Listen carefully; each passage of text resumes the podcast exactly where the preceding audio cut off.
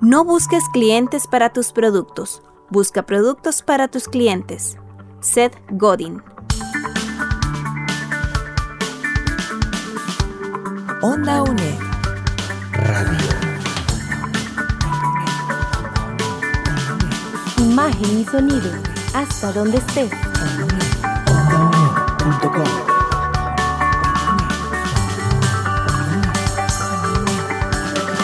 espacio de la Escuela de Ciencias Sociales y Humanidades de la UNED. Hasta donde estés. Onda UNED. Acortando distancias.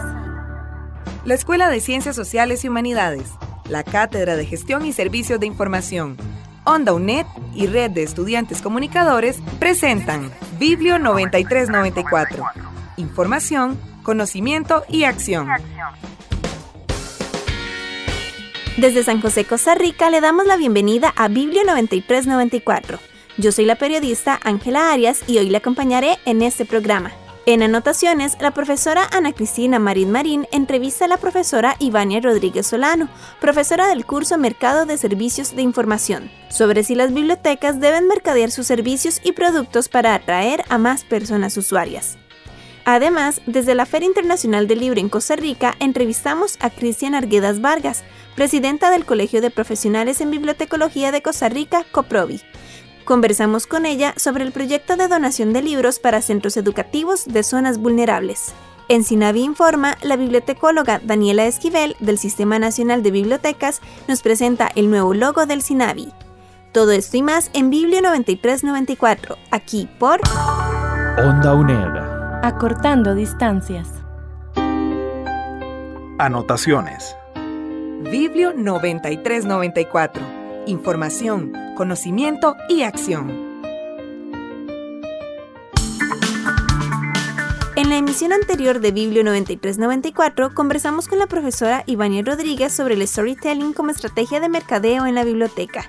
Hoy, Ana Cristina Marín Marín entrevista de nuevo a Ivania Rodríguez para continuar con este tema.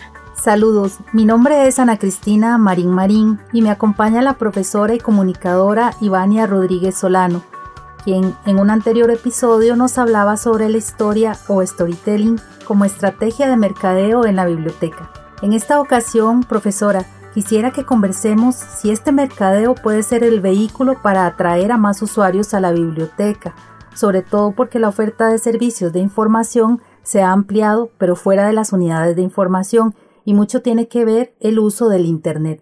Quisiera comenzar con una frase del empresario estadounidense Seth Godin, quien dijo, no busques clientes para tus productos, busca productos para tus clientes, entendiendo usuario como cliente y en base a su experiencia, qué métodos o técnicas del mercadeo se podrían implementar para el reconocimiento y la fidelización de los usuarios de la biblioteca para la captación de nuevos usuarios?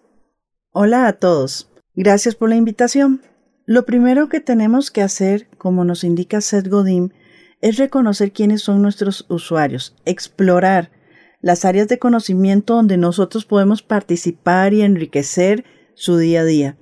No es solamente ver nuestro maletín de negocios, es cómo le podemos mejorar la vida a las personas con este.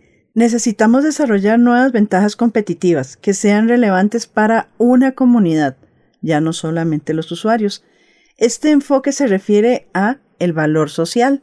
Es aquella manera en que nosotros podemos diferenciar los atributos de nuestra organización y del personal como elementos que sumen en el imaginativo de nuestra empresa hacia la vida de las personas que vienen a nosotros, que los llamamos usuarios.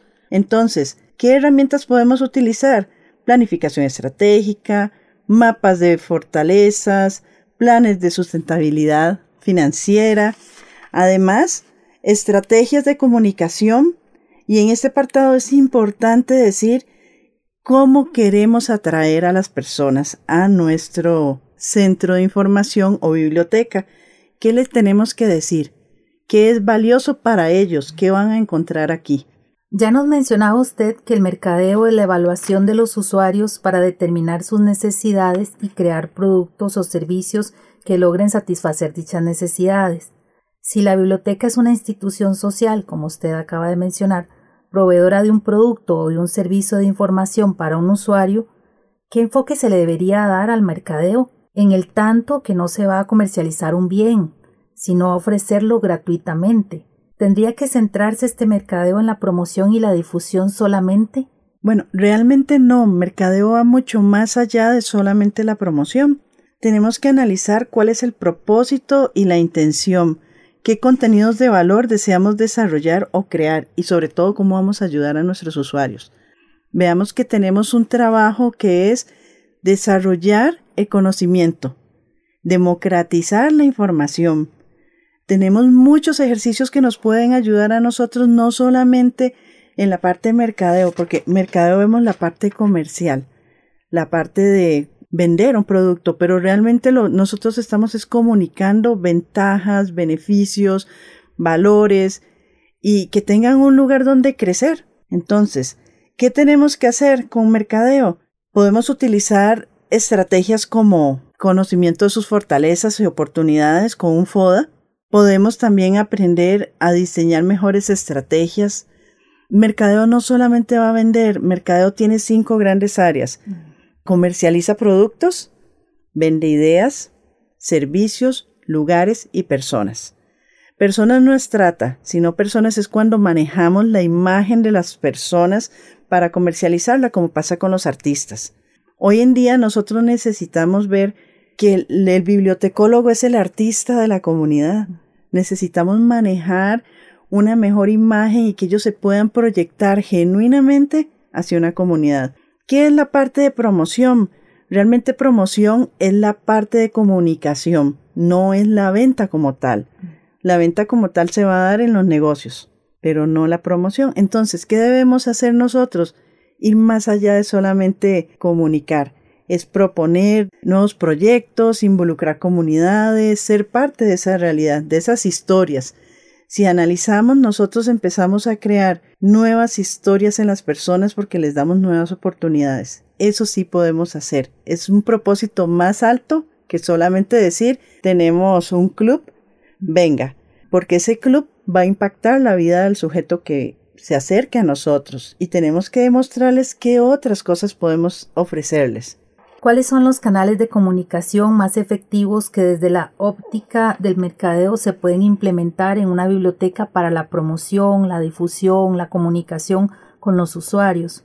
¿Nos puede dar algunos ejemplos? Sí, claro. ¿Cuáles son los mejores canales? Donde estén los usuarios. ¿Quiénes son sus usuarios? Este producto, llamado Club de Lectura, está diseñado para quién? Para adolescentes. ¿Dónde están los adolescentes? Esos son los mejores canales para comunicar. No tenemos que buscar el estándar de comunicación de radio, televisión, prensa, internet. Tenemos que centralizar nuestras estrategias en los sujetos que queremos atraer. ¿Dónde están los adultos mayores que queremos que vengan a este tipo de eventos que hemos diseñado? ¿Están sentados en el parque? Pues vamos al parque a hacer un volanteo. Vamos a las comunidades. ¿Dónde tenemos que estar? ¿Dónde están las personas? Entonces, el primer análisis para ver cuál es el mejor canal es determinar para quién es este producto que yo estoy promoviendo. Y ese es el mejor canal. Ahora, tenemos que analizar dos cosas. Vender, siempre nos da miedo esa palabra. Pero ¿qué es vender? Es promover y proponer ideas. Cada vez que yo hablo hay un propósito, eso es una venta. Y nosotros cada vez que tenemos a un cliente enfrente llamado usuario, estamos haciendo eso, una venta, una idea. Entonces, ¿cuál es el mejor canal donde podamos llegar a conectar ideas con personas? También tenemos que sumarle historias y las historias deben tener valor porque es muy importante, porque históricamente hemos aprendido así. Usted me cuenta cómo y por qué esto es importante y valioso para mí y yo lo tomo de manera orgánica y de verdad suma.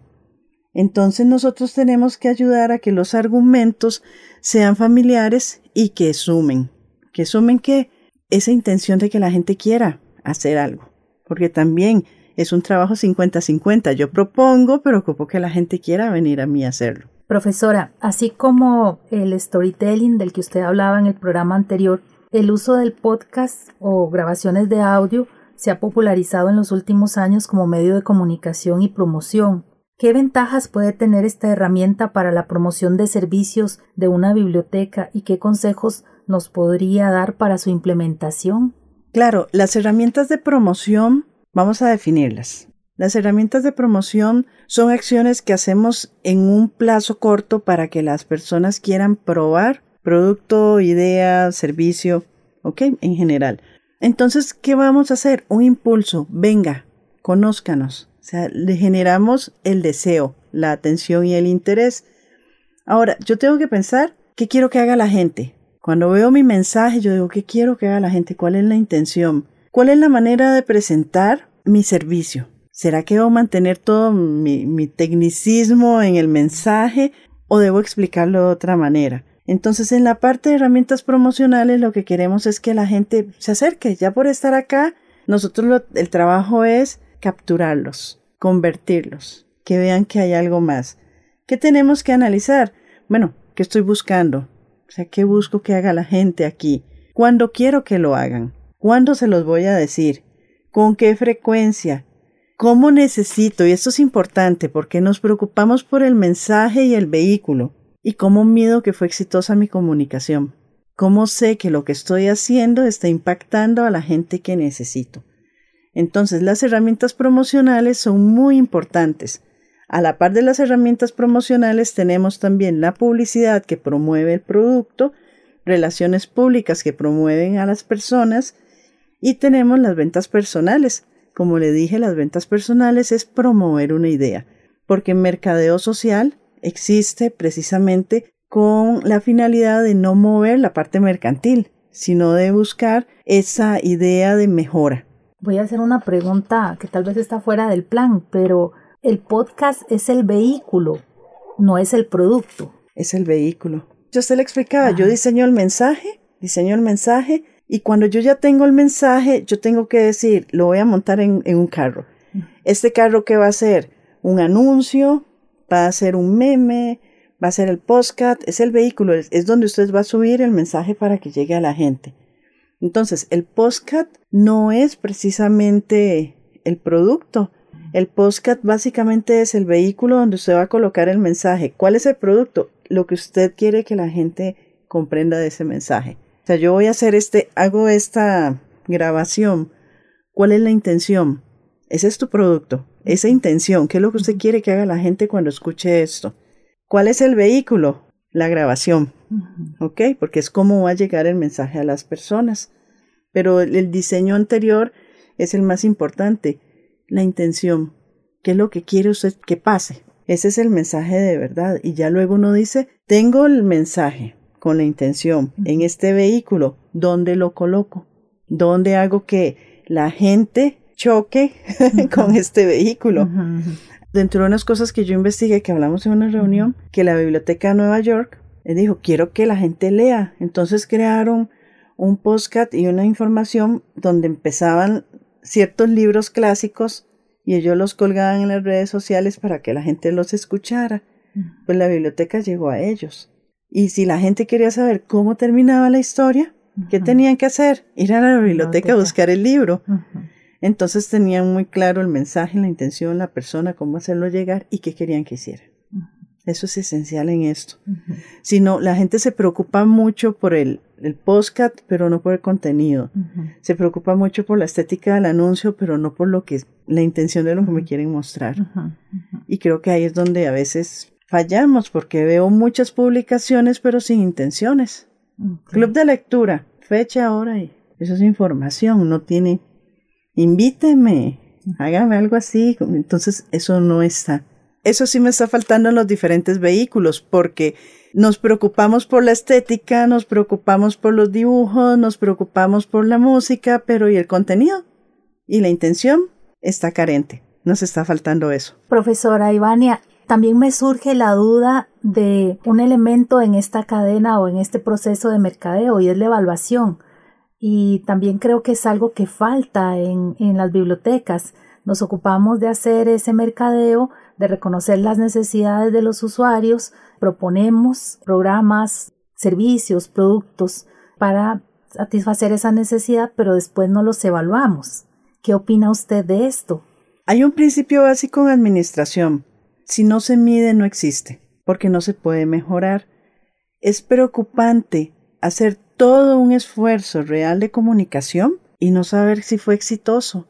Cuando generamos un mensaje con intención, sigamos con el ejemplo del club de lectura. Club de lectura para adolescentes y para adultos mayores, diferentes días, diferentes horas. ¿Cuántas personas espera usted recibir en este club de lectura para adolescentes y en este de adultos mayores? ¿Por qué no lo recibió? ¿O por qué llegaron más? Aquí los extremos, el carece o el exceso, ¿qué ocurrió? ¿Cómo tuve éxito en este? Porque me fui a caminar a los parques a hablarles a los señores, que yo sabía dónde estaban, y qué mensaje les di para que ellos consideraran que esto valía la pena. Pero ¿qué hice con los muchachos? Pegué un cartel en la puerta. ¿Y qué? Si ellos no llegan, no hice que el vehículo llegara hasta ellos. Tenemos que medir lo que hacemos. A veces me dicen, no, pero es que mira, hay fondos. No, no quiero que me malinterpreten. El tema de los fondos o la inversión no es el tema. El tema es que hacemos un esfuerzo porque queremos que la gente llegue a hacer algo. ¿Por qué no están llegando? Los indicadores son importantes porque me dicen que usted tenía la intención de A y no llegó. Si no lo mide, como le dije, no existe. Y qué duro cuando nosotros pasamos toda una semana haciendo un planeamiento y llegó la hora y no hay nadie. ¿Qué te está diciendo? En comunicación no se puede no comunicar. La ausencia de algo significa que el mensaje estuvo equivocado. Tengo que echar para atrás y revisar porque hay tiempo invertido, hay neuronas invertidas, hay intenciones invertidas y a veces la gente no ve esto como la parte de la inversión de su trabajo. Si lo transformamos en dinero, ¿cuánto era eso? Entonces sí, tenemos que aprender a medir.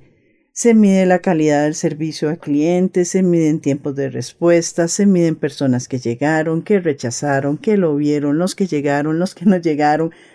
Debemos medirlo para poder mejorar. Pero como no lo estamos haciendo, no importa, ya lo hice y... Pero entonces nos empezamos nosotros también como dadores de servicio o este impacto en la comunidad, también empezamos a desmotivarnos. ¿Por qué voy a hacer esto si nadie viene? Y a veces es culpa nuestra porque no lo medimos. Muchas gracias, profesora Ivania, que nos ha brindado sus conocimientos y sobre todo sus consejos. Considero que es un tema urgente de poner en práctica en nuestras bibliotecas y unidades de información aquí en nuestro país para no quedar rezagados o en el olvido en un mundo de inmediatez y de competitividad. Muy amable, muchas gracias. Muchas gracias a todos y espero que disfruten mucho el crear estas nuevas comunidades, el despertar el hambre por el conocimiento y acercarse y ver todo lo que ustedes pueden hacer por nosotros. Más bien muchas gracias. Que tengan un buen día. Onda UNED Acortando distancias. Bueno, en Biblio 9394 nos acompaña Cristian Arguedas Vargas, quien es presidenta del Colegio Profesionales en Bibliotecología y estamos desde la Feria Internacional del Libro para conversar con ella sobre esta iniciativa que tiene el COPROVI sobre donación de libros. Bueno, primero que todo, doña Cristian, muchísimas gracias por acompañarnos aquí en este programa. Mucho gusto, es un placer estar aquí en el programa y Doña Cristian, bueno, primero que todo, por favor, cuéntenos sobre esta iniciativa que tiene el COPROVI, primero que todo aquí en el stand de la Feria Internacional del Libro, pero también posterior para una vez que ya acabe la feria, pues este programa sale precisamente después de que ha finalizado la feria. Sí, hace unos días, bueno, antes de que empezara la, la feria del libro, la Cámara del Libro, por medio de don Oscar Castillo, me contactó para tener una, un intercambio ahí de ideas y, tratar de llevar a cabo este proceso de donación de libros. Entonces la idea de ellos es que las personas vengan, se acerquen a la feria, compren un libro, pero si van a comprar uno, entonces que compren dos y que donen uno en los stands que tenemos.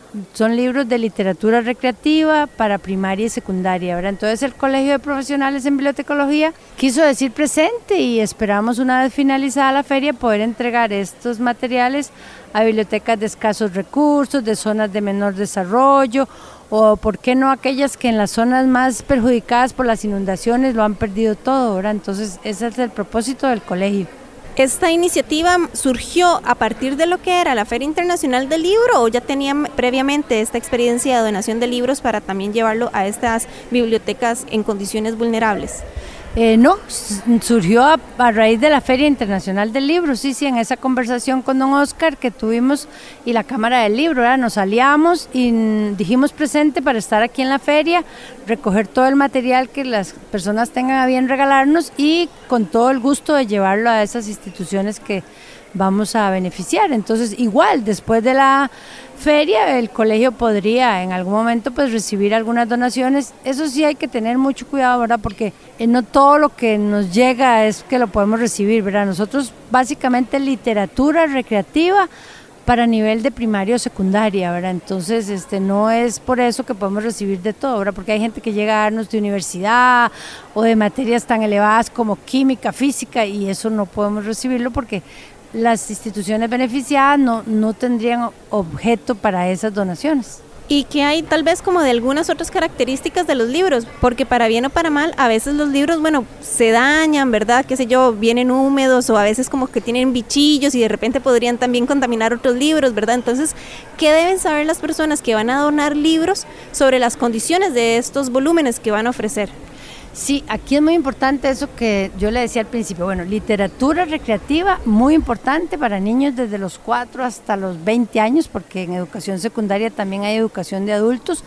El libro es nuevo, igualmente puede ser usado, pero en condiciones aptas, ¿verdad? No puede tener humedad, no puede tener polilla, no puede estar sucio. ¿Por qué? Porque eso hace que otros libros se dañen, ¿verdad? Entonces los libros, aunque a veces parecemos selectivos cuando le decimos a una persona que no, es porque ese material va a dañar otros libros y va a ir a bibliotecas. Entonces no podemos llevar material que deteriore los otros libros. Igual este puede ser literatura costarricense, que sería lo ideal para no perder nuestras costumbres, nuestros orígenes, pero igual literatura a nivel internacional como le digo, para niños de 4 hasta los 20 años, ¿verdad? Que no tenga lenguaje soez, vulgar, eh, que no esté, digamos, lleno de metáforas sexuales o contenido, ¿verdad? Porque ese es, no queremos limitar lo que los muchachos leen, pero tampoco podemos en este momento incentivar esa otra parte que no va a tener una guía, ¿verdad? Eso lo hace el docente de español, entonces hay que tener cuidado ahí con lo que vamos a donar, ¿verdad? Y en lo que es el contexto de la Feria Internacional del Libro, ¿cómo ha sido la participación del público en esta iniciativa de donación de libros de Coprovi?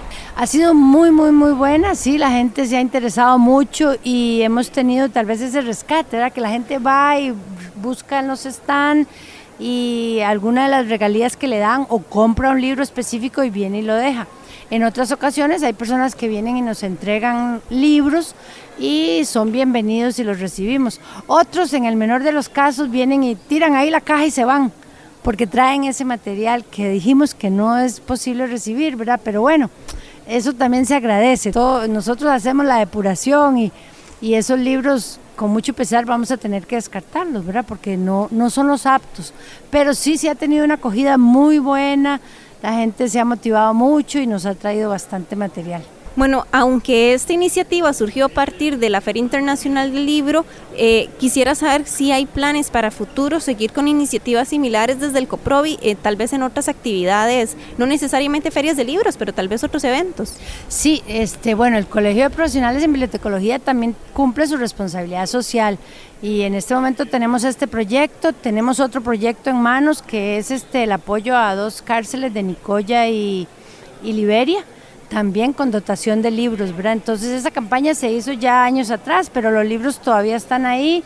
Estamos haciendo un proceso de adquisición de computadoras para llevar los libros ya eh, ordenados y procesados a las instituciones y que los privados de libertad tengan acceso a esa literatura también. Entonces, son proyectos que uno que ya teníamos, este que es nuevo y probablemente vendrán otros proyectos, ¿verdad? Porque el colegio también tiene que cumplir su responsabilidad social, ¿verdad? Entonces, ahorita no sé cuáles, porque estos son acuerdos de junta directiva, pero proyectos vendrán, sí, y siempre que sea con lectura y libros, bienvenidos y cómo pueden participar las personas comunes y corrientes, ¿verdad? Como, como yo, que no pertenecemos al Colegio Profesional de Bibliotecólogos de Costa Rica, cómo podemos participar para también llevar literatura a otras partes del país. Igual, esto es un proceso de que no tiene que ser bibliotecólogo ni afiliado al colegio, ¿verdad? Cuando usted quiere motivar a leer a otras personas, usted genera sus proyectos. No sé si, bueno, la gente que tiene redes sociales sabe que ahí hay un, un espacio que se llama, ahorita se me escapa el nombre, pero el de libros perdidos, ¿verdad? O sea, que, que las personas van y dejan libros en diferentes lugares, en Creo que se llama Libera, no es libera, tu libro. Libera. tu libro. Hay uno que se llama Club de Libros Perdidos y hay otro que se llama algo así como Libera tu libro. Entonces, afiliarse a esos grupos es importante porque tienen días, fechas, horas y la gente puede ir y liberar libros donde quiera, en un supermercado, en la iglesia, en el parque, en la comunidad y eso fomenta la lectura, ¿verdad? O hacer intercambio, trueques entre vecinos de los libros que ya leí, compartamos o llevarlo a escuelas, escuelas y colegios también de la comunidad, que siempre, siempre carecen de literatura. O sea, el, compartir libros no puede parar, tiene que ser como una bola de nieve que crezca más y más. Entonces la invitación es a participar y si no saben, pues que nos llamen al Colegio de Profesionales en Bibliotecología y por ahí les damos una guía. Muy bien, entonces al respecto, ¿cómo pueden las personas contactarse con el COPROVI para iniciativas como esta? Sí, este, nosotros estamos ubicados en Sabana Sur, detrás del edificio del ICE, por la Contraloría. Ahí están las oficinas. Pueden buscarnos en Facebook como Colegio de Profesionales en Bibliotecología de Costa Rica. Tenemos una página web también en el que nos pueden contactar. Ahí están nuestros números, están los nombres de todos los, los miembros de junta directiva, los compañeros de planta y contactarnos por alguno de esos medios y con mucho gusto les ayudamos. Bueno, doña Cristian, muchísimas gracias por habernos acompañado aquí en Biblio 9394. Con mucho gusto, más bien el agradecimiento para Biblio 9394 de tomarse el tiempito de conversar con nosotros y invitados a participar de todas estas iniciativas que no terminan con la Feria del Libro, que siguen día con día. Onda UNED. Acortando distancias. Daniela Esquivel Calderón, del Sistema Nacional de Bibliotecas, nos presenta el nuevo logo del SINAVI. El SINAVI informa. El, informa. el nuevo logo del Sistema Nacional de Bibliotecas se creó con el fin de refrescar la imagen institucional y la necesidad de proyectar una imagen más moderna, que incluya a las bibliotecas en un espacio más allá del concepto del libro, incorporando tecnologías y nuevas herramientas. Cada elemento en el logo tiene un significado el libro abierto simboliza el conocimiento y la información.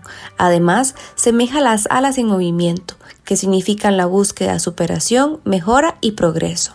El vértice entre el libro abierto significa el camino que conduce el conocimiento y la especialización a través de las bibliotecas.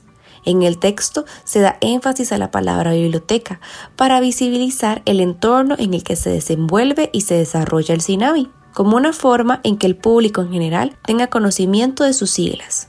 También los colores forman parte del logo del Ministerio de Cultura y Juventud. El color azul representa el modernismo y el desarrollo tecnológico, el color verde el equilibrio y la naturaleza, y el naranja la economía naranja, la creatividad y la iluminación. Les invitamos a seguirnos en nuestras redes sociales, Facebook, Instagram, Twitter y YouTube. El Sinavi informa. Ahora Biblio 9394 está disponible a toda hora y en todo lugar. Encuéntrelo en las plataformas de streaming Spotify, Evox, Apple Podcasts, Google Podcasts y Amazon Music. Biblio 9394, el programa de radio de las carreras de bibliotecología de la UNED. Onda UNED. Acortando distancias. Esta edición de Biblio 9394 fue posible gracias a la colaboración de Ivania Rodríguez y Cristina Arguedas como especialistas invitadas, Ana Cristina Marín en producción y conducción, Anielis Villalobos en producción, Gerardo López como técnico de grabación, Ángela Arias en producción, edición y montaje. Le invitamos a visitar el sitio web ondaunet.com en donde podrá descargar esta y otras ediciones de Biblio 9394 y si tiene consultas o comentarios, por favor escríbanos al correo biblio9394.unet.ac.cr. Muchas gracias por su compañía. Le esperamos en la próxima edición de Biblio 9394. Hasta pronto. Esto ha sido Biblio 9394. Información, conocimiento y acción, como solo Onda UNED te lo puede dar. Una producción de la Escuela de Ciencias Sociales y Humanidades, la Cátedra de Gestión y Servicios de Información, Onda UNED y Red de Estudiantes Comunicadores. Biblio 9394.